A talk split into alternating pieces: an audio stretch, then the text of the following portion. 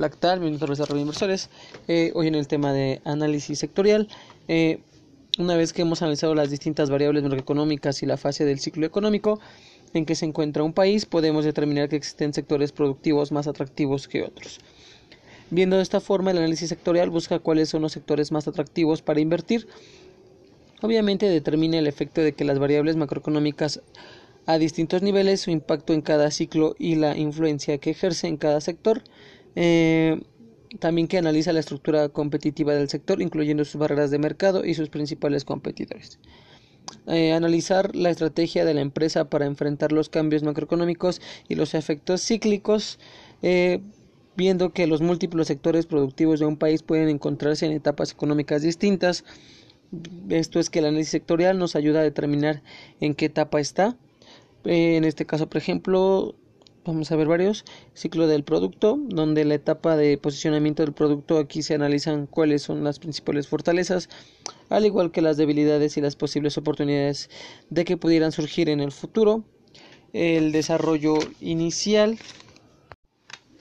es el punto de partida que usualmente viene acompañado de un crecimiento muy fuerte en un segmento en el que se puede presentar algunas oportunidades de ganancia. También que el crecimiento es una etapa que se presenta cuando existe una rápida expansión. El análisis debe centrarse en evaluar la capacidad del equipo de gestión para controlar y manejar su crecimiento y que la empresa no decaiga. Eh, la madurez en esta etapa la empresa alcanza el punto más alto, el segmento se acerca a un punto de, saturación, es cuando empieza a aparecer eh, productos o servicios sustitutos y como la caída esta es la última etapa de la cual podrían llegar todas las empresas si no se reinventan, es decir, tienen que estar innovando continuamente sus productos o servicios, ya sea en su propio sector o en otro.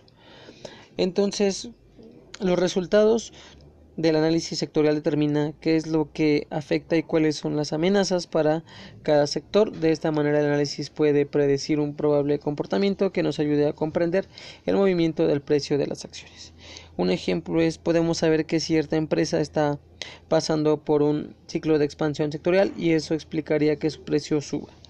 O uno de contracción sectorial y entonces explicaría que su precio baje pero vemos que este ejemplo en particular en ninguno de los casos eh, el movimiento del precio se deba al desempeño de la empresa porque tiene que analizarse mediante varias etapas como lo mencioné puede ser la caída la madurez el crecimiento el desarrollo inicial y el ciclo del producto entonces que tomando todos estos puntos en, en, cuenta para un análisis sectorial podemos ver en qué sector eh, se están moviendo a la alza las acciones y en cuáles están a la baja por todos estos puntos mencionados.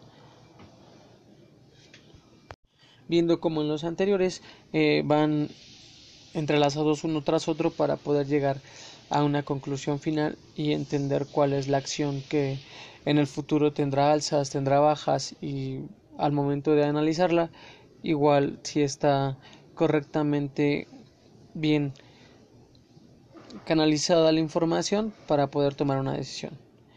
Eh, bueno, este es el otra parte del análisis button up. Eh, veremos para el siguiente podcast el último de esta sección y para el próximo después de el que vamos a realizar eh, veremos el análisis bottom up donde también detallaremos bastante información.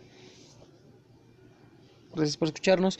Eh, igual que en los podcasts anteriores, disculparán, no se les, se les hizo edición.